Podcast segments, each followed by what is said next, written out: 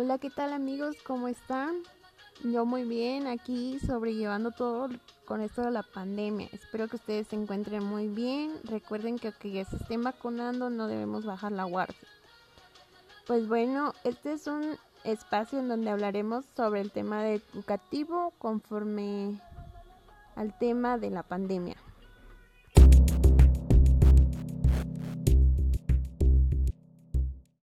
Bien, como saben, en estos podcasts estaremos hablando de temas educativos, pues esta situación tiene mucho mayor impacto de las instancias educativas de todos los niveles. Adentrándonos ya al tema de hoy, analizaremos el tema sobre la desigualdad de la educación básica durante la emergencia sanitaria de Patricia Duncan. Este artículo le replantea o se analiza a partir del caso de una alumna que obviamente pues está en situación de la falta de recursos, medios tecnológicos para estar asistiendo a una clase como lo generó la SEP de Aprende en casa. Esta situación nos ha dejado ver muchas situaciones sociales, políticas y económicas, pues que han estado presentes en nuestra vida diaria, pero no habían tenido un mayor impacto tan fuerte como lo es hasta ahorita con este tiempo de la pandemia.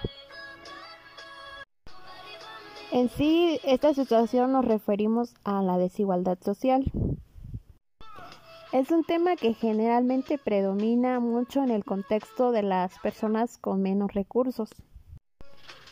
Es decir, la clase media que vive en contextos de, y entornos de pobrezas, donde los alumnos no cuentan con los medios para tomar, tomar clases.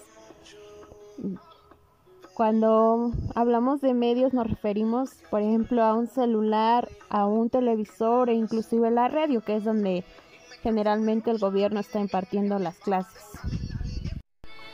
Otro factor que influye mucho en esta situación es que los padres no tienen una escolaridad que les permita comprender y ayudar a sus hijos.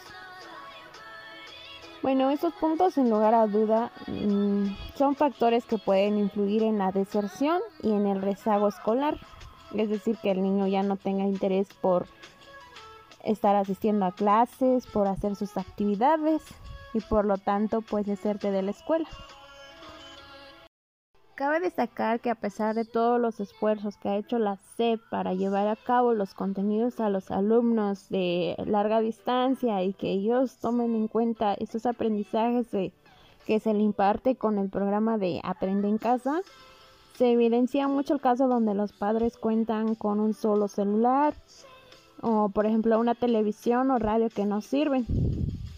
Para los que tienen dos a cuatro hijos, pues no logran ver los contenidos porque pues en sí la programación pasa a una determinada hora y es como de que los niños se quedan con esa interrogante, ¿no? ¿Qué hacemos o qué vamos a aprender si nosotros no tenemos el acceso a esos dispositivos?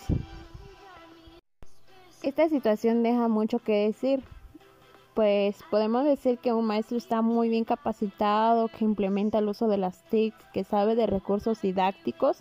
Por esta situación podemos decir que pues no importa si un maestro está capacitado o no, pero pues si los alumnos son de escasos recursos, pues al maestro no le va a quedar otra opción más que acoplarse a su contexto. En este caso he visto que muchos alumnos de mi comunidad pues obviamente no cuentan con el dispositivo para tomar las clases y pues los maestros vienen pues cada 15 días a dejarle un material para que los niños pues a través de esas actividades logran como aprender un poco de lo que pues iban a ver durante el ciclo escolar pero pues en ese caso pues no es que los niños no quieran aprender sino que pues en esa comunidad, como hay este, trabajos agrícolas, los padres no tienen mucho el tiempo para dedicarle a los niños y que pues ellos puedan aprender correctamente y aclarar sus dudas. Bueno, pues para finalizar pues, podemos decir que esta situación deja muy en claro cómo está México actualmente en en el tema de la desigualdad, ¿no? Porque actualmente las personas que cuentan con los medios para darle las clases a sus hijos, pues son los que aprenden más, mientras que los niños que no tienen en dónde tomar la clase televisiva son los que se quedan en ese rezago, ¿no? En tanto son excluidos del derecho de la educación.